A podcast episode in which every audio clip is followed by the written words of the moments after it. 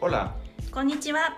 bienvenidos a Mex Japón, un podcast desde la Embajada de México en Japón, en donde hablaremos sobre nuestros dos países, su historia, su actualidad, los mexicanos aquí, los japoneses allá y muchos otros temas sobre México y Japón. Acompáñenos.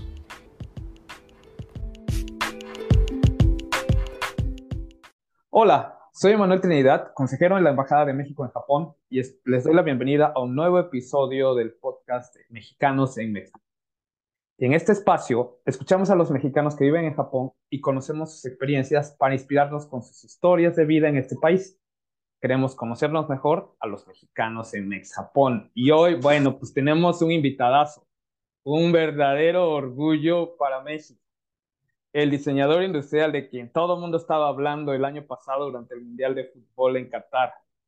Daniel Rodríguez, quien se ha especializado en diseño de trenes en Japón y ha ganado premios internacionales por sus diseños para el metro de Doha, para Hiroshima y para la empresa de trenes JR del oeste de Japón. Bienvenido, Daniel. Muchas gracias por platicar con nosotros en el podcast de Japón. No, pues muy contento de estar aquí. Gracias por la invitación. Oye, y cuéntanos, para empezar, y que te conozcan nuestra audiencia, pues cuéntanos un poco de ti y para que te conozcan mejor todos los que nos ven hoy. Bueno, mira, antes que nada, gracias por, por lo generoso que fuiste en tu presentación. Este, mira, yo nací en la Ciudad de México. Nací en la Ciudad de México y desde muy temprana edad este, me fui al sur de la ciudad. Yo vivía en Villa Olímpica. Ah, Entonces, toda esa zona este, de Tlalpan, de San Fernando, del Pedregal, ahí es en donde crecí, ¿no? Es en donde pasé mi infancia, ¿no? Y, este, y la conozco muy bien. Entonces, todo lo que sea la- esos ambientes de piedra, piedra volcánica, ¿no? Este, están muy, me recuerda mucho a mi infancia. Este, hasta que por fin, este, cuando llegué a la preparatoria, este, estudié la preparatoria en el CUM, que está en la Corona del Valle. Entonces, esto expandió un poquito más mis, horizontes horizontes en la ciudad, ¿no? de la ciudad. Entonces, todas las mañanas tenía que, este, me iba, este, enfrente, tomaba mi pecera hasta el metro Universidad y tomaba mi metro de Universidad a la estación de Eugenia. Y me, me impresionaba muchísimo el metro. Yo eh, me llamaba mucho la atención lo conveniente que era, lo limpio, lo confiable, ¿no? Entonces, yo creo que de ahí comenzó mi interés por, por los trenes, ¿no? Este, yo vengo de una familia de profesionistas. Mi papá este, estudió y este, es eh, cirujano pediatra, estudió en la UNAM. Y él trabajó este, en lo que era el, ins- el Instituto Nacional de Pediatría, que eh, cuando comenzó se llamaba el IMAN, que era un hospital Mm. increíble, ¿no?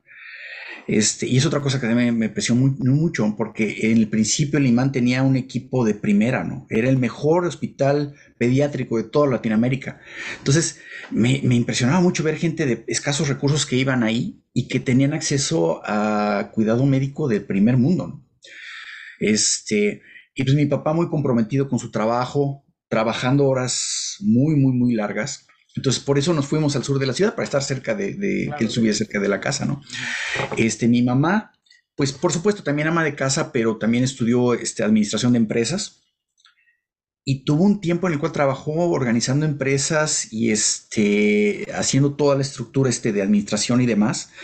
Entonces, vengo de ese trasfondo, ¿no? De, de- de gente que trabaja y que le echa muchas ganas a lo que hace. Entonces, siempre que me dicen de México que, que, que, que tiene una imagen un poquito de gente un poquito, pues no muy, no muy, no muy dis- disciplinada, no muy, no muy esforzada, yo no lo entiendo porque el, el México en el que yo crecí era de gente muy, muy esforzada, ¿no? Gente muy disciplinada, gente que siempre llegaba a tiempo. Era un poquito exigente, pero exigente con entusiasmo, ¿no? Entonces, ese es el trasfondo que yo tengo, este, ahí es en donde nací. Muy bien, oye, ¿y cómo fue que decidiste? Bueno, ya sabemos que los trenes, el metro, te inició este, esta pasión por los trenes, pero por el diseño industrial, ¿qué te hizo inclinarte por esta profesión?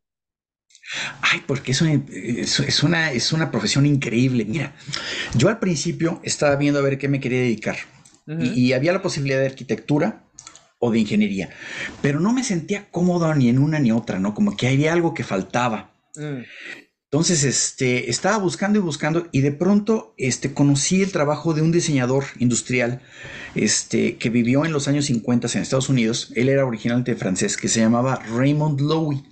ah, Y Raymond Loewy, este, era uno de los primeros grandes diseñadores industriales que estuvo cuando se expandió la, economía norteamericana de una forma impresionante. Hizo diseños para Coca-Cola, hizo diseños para este, todo, TWA, este, muchas compañías este, automotrices. Eh, vaya, inclusive hasta diseñó el Skylab.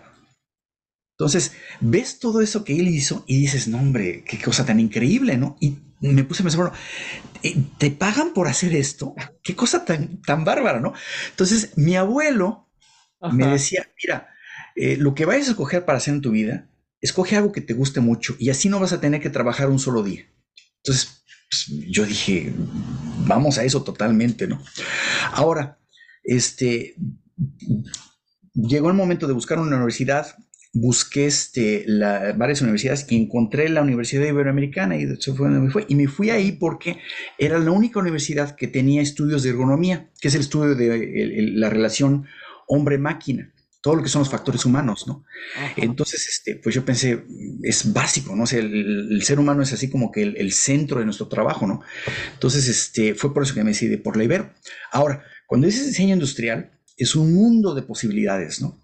Diseño industrial es desde el empaque de un dulce hasta una, un, transatlántico, ¿no? una locomotora, ¿no? Es una gran cantidad de diferentes cosas, ¿no? Y en México, en la Universidad Americana en esa época, como que todo estaba yendo más bien a diseño de muebles, diseño de interiores, este, diseño de decoraciones, de joyería.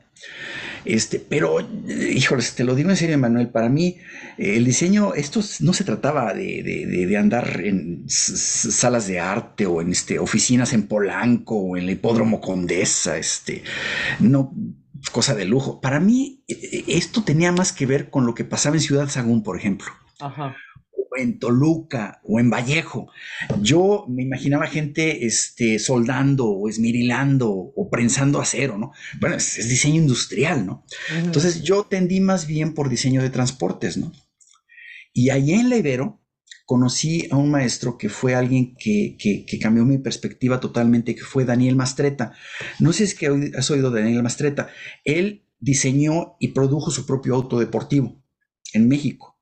Ah, ok. No, no, no, he escuchado nunca. Fue una gran noticia porque fíjate que salió una situación medio curiosa de que este, hay un programa de coches, que critican coches en, la BBC de Londres, que se llama, este, eh, ah, ¿cómo se llama? Este First Gear. Y este, sí, sí lo conozco, sí lo he visto, sí.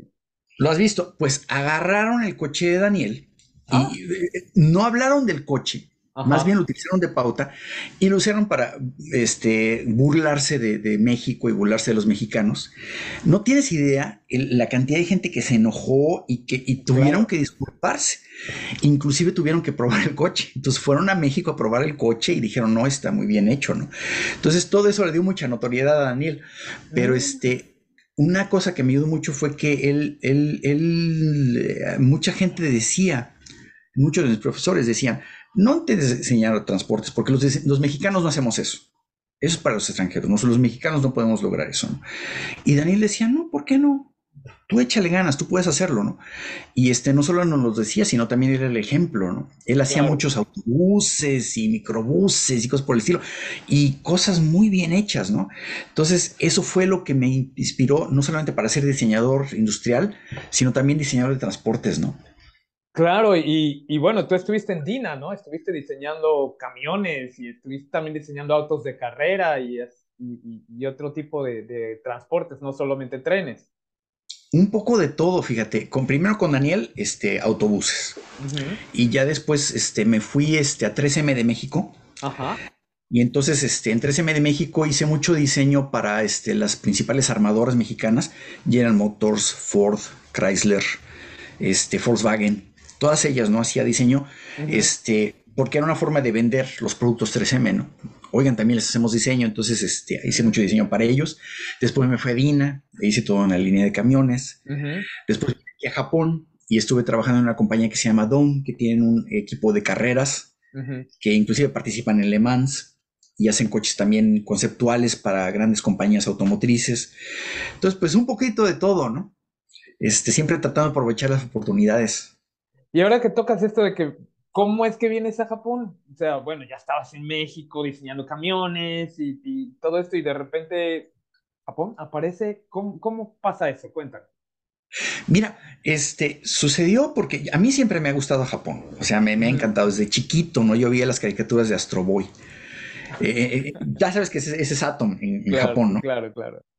Pero cuando yo lo vi estaba en blanco y negro y veía Ultraman y Ultra Seven y veía las caricaturas de, no sé si es que tú llegaste a ver la serie que se llama este Señorita Cometa. Por supuesto, famosísima en México, sí, sí, sí, claro que sí famosísima y es, es, curiosísimo porque ves, ves todo, no solamente eran las historias, ¿no? Sino también era todo lo que era la sociedad y veías cómo interactuaba la familia, ¿no? Y Takeshi Koshi que se, quitaban los zapatos para entrar a la casa y la comida, y, pero también los valores, ¿no? Veías cómo respetaban a la gente de la tercera edad, cómo había un, un, respeto mutuo. todo eso me llama mucho la atención. Entonces siempre tuve un, un gran interés por Japón y cuando estuve en diseño, este, tú veías como en Estados Unidos hacían, pues hay tres compañías básicas. Hoy en día ahí está también este eh, Tesla, pero este son unas cuantas compañías. En Japón tienes Honda, Toyota, Suzuki, Mazda, Subaru, una cantidad impresionante de variables. Y, se me hacía impresionante no ver toda la gran cantidad de productos que hacían, ¿no? Este, y siempre me habían dicho, este, cuando estaba trabajando en Dina, este, estaba tratando de proponer cosas, pero siempre se imponía la opinión de los extranjeros, ¿no? Porque ellos son los que saben. Mm. Entonces yo decía, bueno, pues si me dicen que no sé, pues igual voy y aprendo al extranjero, ¿no? A lo mejor hay algo que hay que aprender, ¿no? Entonces busqué en varios lugares, pero este, una cosa que, que, que siempre, sí era impresionante lo que hacían en Estados Unidos y lo que hacían en Europa, pero Japón se los llevaba de calle yo estaba en 3M y, decía, oye, qué producto tan padre. Y me dicen, ah, los japoneses tienen algo que está cinco años adelante. estaba en Dina y decía, oye, qué camionazo. No, no, no, los ginos son cosa del otro mundo. No, no, no, nada que compararse. ¿no? Entonces dije, pues oye, yo a donde quiero ir es a donde están los mejores. ¿no? Claro. Entonces, este, fue cuando se fue la decisión de intentar en varios lugares, Estados Unidos, Europa, pero pues también intenté ir a Japón. Este, pero parecía casi imposible. ¿Y cómo fue que lo lograste? Híjoles, pues mira, este, en esa época la embajada estaba dando una beca, que era la beca que ofrecía el Ministerio de Cultura, el Mombusho. La embajada de Japón en México. La embajada de Japón en México. Y era una beca maravillosa. Era una beca en donde te daban este, eh, te, pagaban los estudios, pero también te daban cierta beca para que pudieras vivir aquí en Japón este, y te ayudaban para que pudieras aprender japonés, llegabas aquí y aprendías un japonés durante un año, en fin, era una cosa maravillosa. Pero eran 500 personas las que aplicaban para esa beca. ¿Para una sola? Para, este, otorgaban 14 becas al año. Ok. Entonces eran 500 personas que aplicaban. Entonces la persona muy amable que, que, me atendió, un mexicano, este, me dijo, mira, este, velo como que pues, vas a intentarlo, pero la mayoría de la gente falla la primera vez. A lo mejor la segunda vez lo sacas, si la segunda vez no lo sacas ya estás, no, no, no, no pienses aplicar, no, no, no, es posible. Entonces yo dije, pues bueno, yo verdaderamente quiero ir a Japón, este, entonces voy a aplicar, Y, este, y la sorpresa que me hablan y me dicen, oye, tú, tú fuiste uno de los seleccionados. A la primera a la primera. Wow, pues felicidades, ¿no? Eso es muy bueno. No, pues estoy muy agradecido. Yo creo que lo que vieron es que yo conocía mucho de lo que quería hacer aquí, ya estaba seguro de lo que quería hacer y mm. sabía mucho de lo que eran los coches aquí en Japón, ¿no? De hecho, el cuate de la embajada japonesa, el japonés que estaba ahí este, entrevistándome, era también fanático de los coches me dice, oye, ¿qué coche te gustaba? Pues el Nissan GTR. Oye, sí, qué padre. Oye, no, pero también el Silvia está padrísimo y esta versión. Entonces se dio cuenta que no era nada más saber si pegaba, sino que tenía una idea muy clara de dónde quería ir y qué quería hacer. ¿no? Entonces yo creo que eso también ayudó mucho. Claro, y pues, ¿y dónde estudiaste aquí en Japón? Ah, pues estudié en la Universidad de Arte de la ciudad de Kioto. Se llama el Kyoto Geidai, Kyoto Shiritsu Geijitsu Daigaku. Y es una universidad que ya tiene una gran historia, ¿no? Eh, de hecho, este, uno de los maestros que enseñaban ahí es el gran arquitecto Tadao Ando. Ah, claro, muy famoso, muy reconocido. muy famoso, ¿no? Entonces, este, es una universidad que los graduados no solamente son diseñadores, sino son también este, directores de diseño, ¿no? En Panasonic, en, en Suntory, en, este, en Honda, en Toyota, en varios lugares, ¿no? Entonces sí fue una, sí fue una, una gran fortuna el poder ir a la universidad así, ¿no? De ese nivel. ¿Y cómo fueron esos años como estudiante en Japón? ¿Fueron complicados? ¿Fueron fáciles? Cuéntanos un poquito de esa experiencia. Bueno, pues fue, un poco complicado porque nadie hablaba inglés. Todo era en japonés. Inclusive la persona de, este, de servicios escolares no hablaba una palabra de inglés. Entonces, sí, desde encontrar dónde, dónde quedarme porque no tenía dormitorio la, la, universidad. Mm. Entonces me consiguieron un departamentito así chiquito, ¿no? Este, estaba completamente comunicado, no había extranjeros donde yo estaba, estaba yo completamente solo. Este, entonces fue ir ingeniándomelas, ¿no? para, poder sobrevivir. Y después, este, desde ir al supermercado, ¿no? Y, encontrar las cosas y decir, bueno, esto es arroz o es detergente, no sabía, ¿no?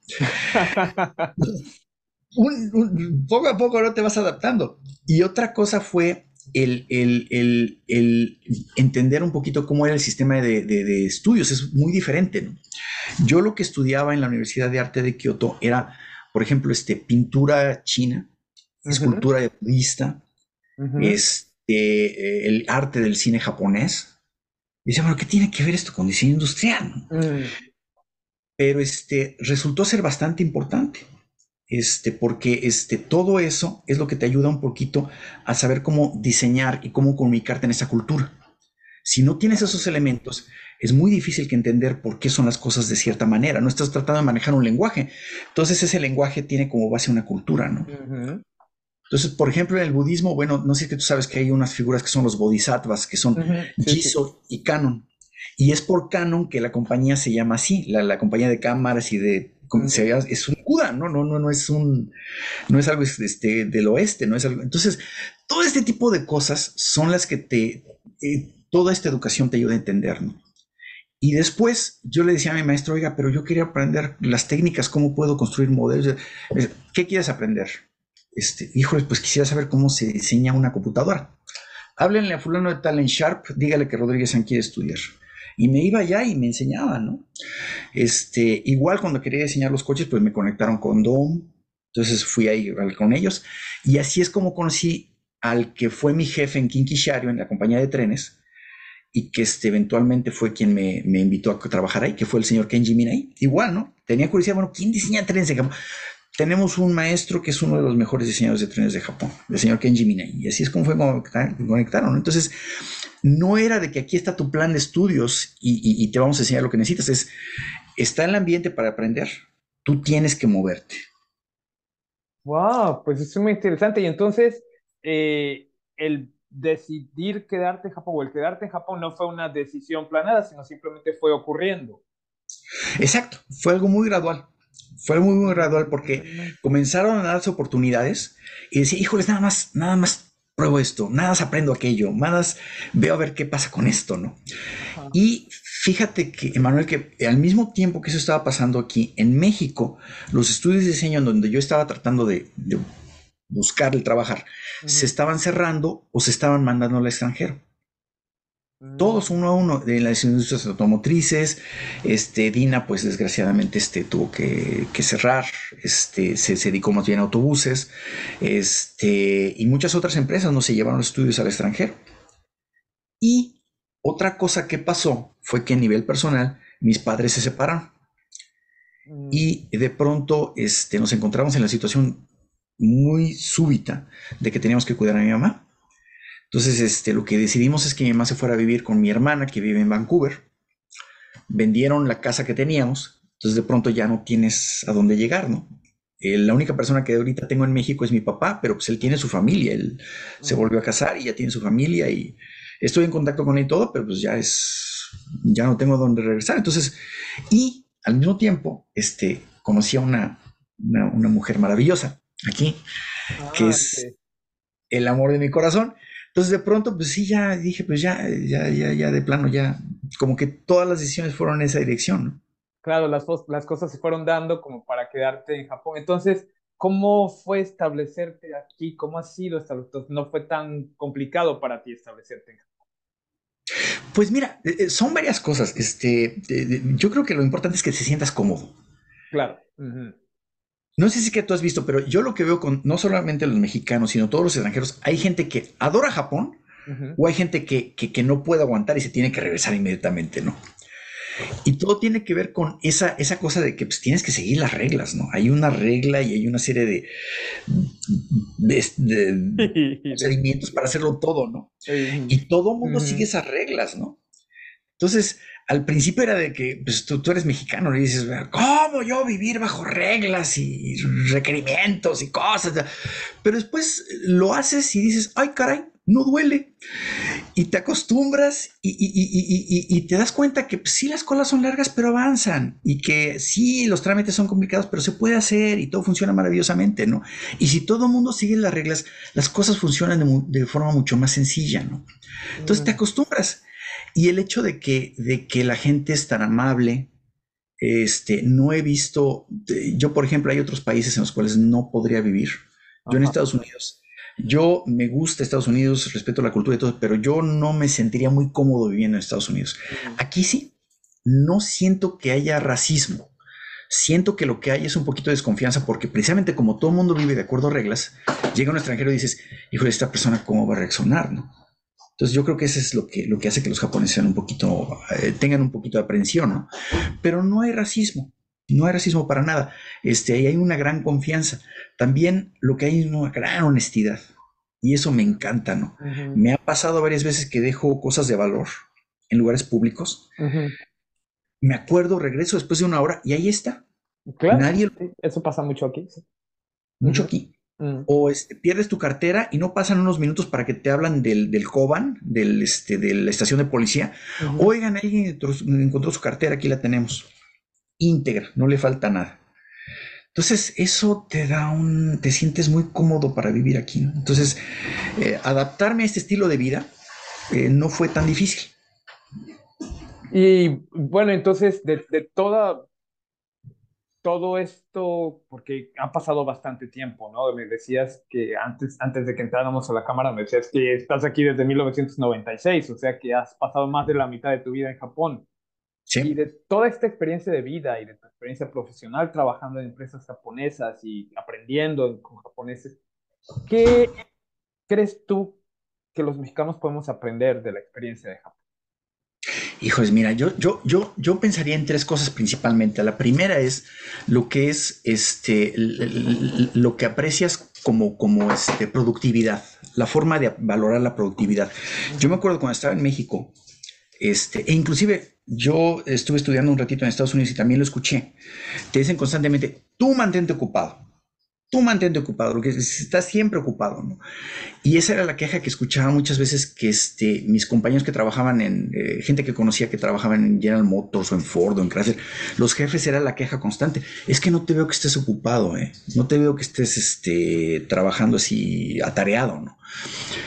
Entonces, yo llegué con esa mentalidad a trabajar en Dome mm. y me dio mi senpai corriendo de un lado a otro como, como este pollo descabezado y me dice, ¿qué estás haciendo? Le dije, no, pues es que tengo que correr y tengo que hacer esta pieza. a ver un momento, ¿cuánto tiempo necesitas para hacer esto?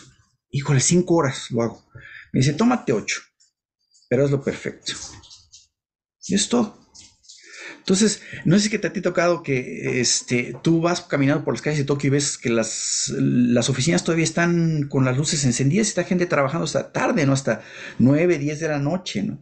A veces está más tarde. Este, y dices, ay, qué negreros son. Y no, la verdad es que lo que pasa es que la gente trabaja un ritmo un poquito más despacio, pero lo hace con cuidado, con mucho, este, con mucho detenimiento, sin presión, este, y por eso aguantan mucho más horas trabajando y sin, sin cansarse, ¿no? Y al final, todas las soluciones, todo el trabajo de todos, al momento de combinarse, embona de forma perfecta. Cuando yo me acuerdo en México que me pasaba mayor parte del tiempo arreglando problemas o desperfectos o cosas que no se habían hecho bien por estar corriendo a tontas y a locas, ¿no? Es una cosa que me impresionaba mucho, este, Emanuel, que yo decía, bueno, ¿cómo le hacen para hacer el desarrollo de vehículos tan rápido? Y es por eso, no es que estén corriendo, es que no se detienen, no tienen que estar reparando este, errores, ¿no? Entonces es una. Otra cosa es la comunicación.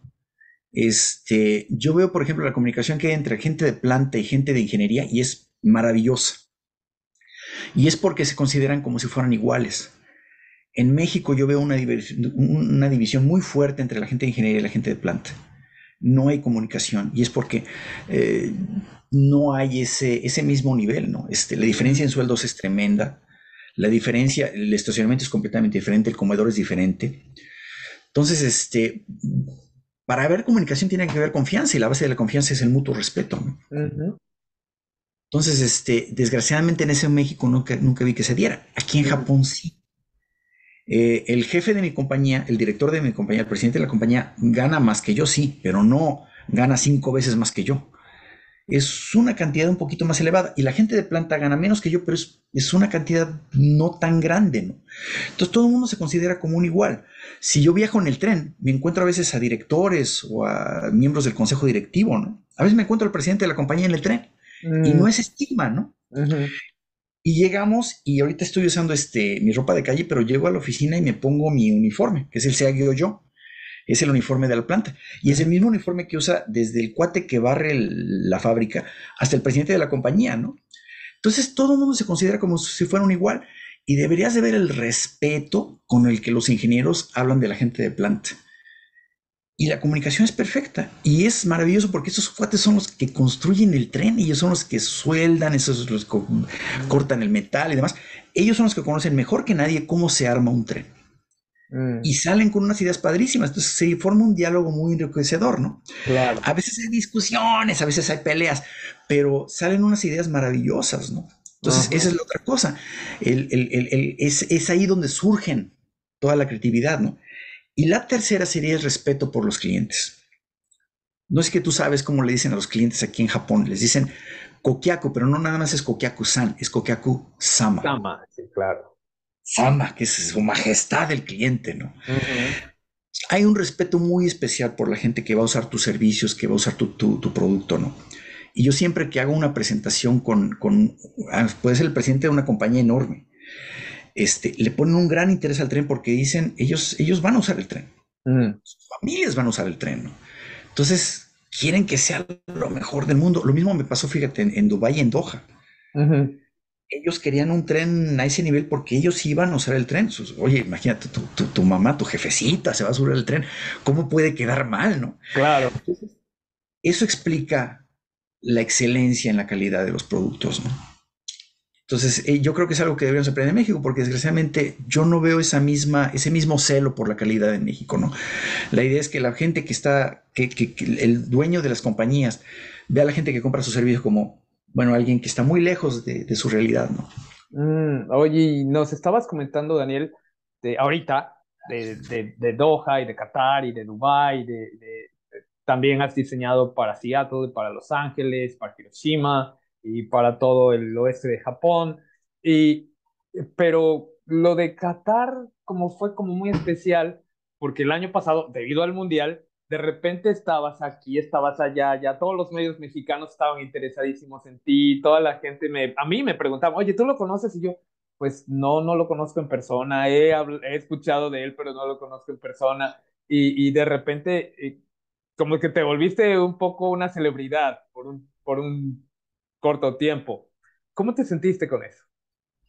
Bueno, mira, fue, muy curioso, te voy a decir, porque todo surgió porque poquito antes del Mundial hubo un evento de la Universidad Iberoamericana que se llamó El, el Valor del Diseño.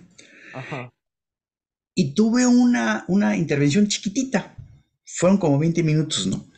Hubo otras intervenciones que fueron más largas, ¿no? Pero mía fue chiquitita, ¿no?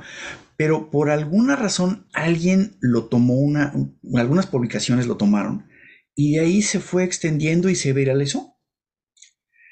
Y otra cosa que pasó, Emanuel, es que por alguna razón el metro este, no solamente fue algo que la gente escuchaba, sino lo experimentó. Muchos mexicanos fueron a Qatar y muchos usaron el metro. Y muchos, eh, el metro fue el lugar donde se encontraban y donde hacían cosas, ¿no? De hecho, Eh, mucha gente este, hizo entrevistas desde el metro. Eh, hubo comediantes que hicieron su rutina, se subían al metro para hacer su rutina. Hubo hasta unos locos que hicieron un, un encuentro de lucha libre dentro del metro. Entonces, se volvió algo muy familiar. Entonces, el hecho de que de pronto saliera la noticia es que fíjense que fue un mexicano el que lo hizo, pues fue un, algo que llamó mucho la atención, ¿no? Mm. Este, ¿Y qué es lo que sentí? Híjoles, Emanuel, mira, eh, estando aquí en Japón, la gente es muy linda. Me este, felicitan y demás y todo, pero siempre tú sientes que hay el sentimiento muy correcto, totalmente de acuerdo, de que, híjoles, ojalá hubiera sido un japonés. Mm. Entonces, lo sientes, ¿no? Entonces, el que, el que de pronto surja todo esto y vas en los comentarios de los videos y demás y ves como la gente dice, híjoles, qué, qué orgullo, muchas felicidades, que tu, que tu gente, que tu sangre lo diga eso, es, es algo increíble, ¿no? Es algo increíble, estoy, voy a estar siempre agradecido. Nunca había sentido más eh, satisfacción de ese proyecto que en esos momentos, ¿no? Cuando escuché gente que nomás dejaba un comentario, una cosa, es, híjoles, no sabes cómo me, me, llenó eso, me llenó muchísimo. Pues qué bueno, qué bueno, Daniel, porque digo, sabemos que has ganado muchos premios a lo largo del mundo, pero quizá este ha sido uno de los premios más satisfactorios para ti, el, reconocimiento de tu gente, de, de lo que, y, el, y no solo el reconocimiento, el orgullo que los mexicanos sentíamos de decir, ah, es que este metro lo diseñó un mexicano, entonces es, eso creo que debe ser muy satisfactorio. Y bueno, ya para finalizar nuestra plática de hoy, quisiera preguntarte algo que, que le estamos preguntando a nuestros invitados en este espacio y es, si de todas las experiencias que has tenido en Japón, tú pudieras cambiar alguna y volverla a vivir, ¿qué sería lo que cambiaría? Mira, yo vi ya este, algunas de las entrevistas y estoy de acuerdo con algunos de los entrevistados. Eh, aprender más japonés, ¿no? Antes de venir aquí a este, a este país, ¿no? Este, yo aprendí japonés. Había una escuela que era el Liceo, el Liceo Mexicano Japonés y estaba ahí cerca de División del Norte. No sé si todavía esté ahí. Es, mm, creo que el liceo está en otra parte y esa es otra escuela que se llama de otra manera. No estoy muy seguro, pero algo así sí. Pero sí hay una escuela por ahí, cerca de División del Norte pero era excelente porque todos los maestros eran japoneses y en la clase no te hablaban nada de español. Te hablaban puro japonés desde el principio, entonces aprendías desde la primera clase, estabas hablando japonés, ¿no? Entonces hubiera, me hubiera esforzado más en aprender más, tener más tiempo para aprender japonés, una. Y otra, este, estoy muy contento con mi trabajo, me encanta lo que estoy haciendo, pero este, me hubiera gustado darme más tiempo para hacer otras cosas, ¿no? Estoy en Japón, entonces me hubiera gustado darme tiempo para aprender, por ejemplo, kendo. Este, Hay un dojo de kendo aquí en, cerca de donde vivo, ¿no? Y hay un lugar en Publicidad donde venden las cosas, este, todo lo que es este, las, las eh, y todo, este, la coraza y todo eso, ¿no? Entonces me hubiera gustado darme un poquito más tiempo, espero darme más tiempo, ¿no? Para aprender ese tipo de cosas, ¿no? Cosas, este, un poquito acerca de, pues, eh, la cultura, experimentar y, y poder intentar algunos de estos pasatiempos de la cultura japonesa, ¿no? Es, quizás lo que, lo, que, lo, que, lo que hubiera hecho de una forma un poquito diferente. Solo para, para dar bien el dato, creo que la escuela se llama Instituto Cultural Mexicano Japonés. Ah, fíjate, Instituto Cultural Mexicano Japonés, fíjate. Chiquita la escuela, pero maravillosa, ¿eh? muy buena escuela. Yo, yo creo que es el mejor lugar para aprender japonés. Es, un, es una buena pauta para los que quieran venir aquí a estudiar o a trabajar. Este, es muy buena escuela para comenzar. Pues Daniel, muchísimas gracias por esta charla. Te agradecemos mucho tu tiempo, que nos hayas compartido tus experiencias y te repito, estamos muy, muy orgullosos y nos inspiras muchísimo con tu ejemplo, con tu trabajo, con tus logros en este país. Y bueno, pues seguiremos conversando pronto con otros mexicanos y mientras tanto, pues a todas las personas que nos ven, gracias, gracias por seguirnos. Por favor, síganos en Spotify, en YouTube denle like a nuestros episodios para que lleguen a más personas interesadas en la amistad entre México y Japón. Y nos despedimos hasta aquí. Gracias, Daniel, y hasta la próxima a todos. Sayonara.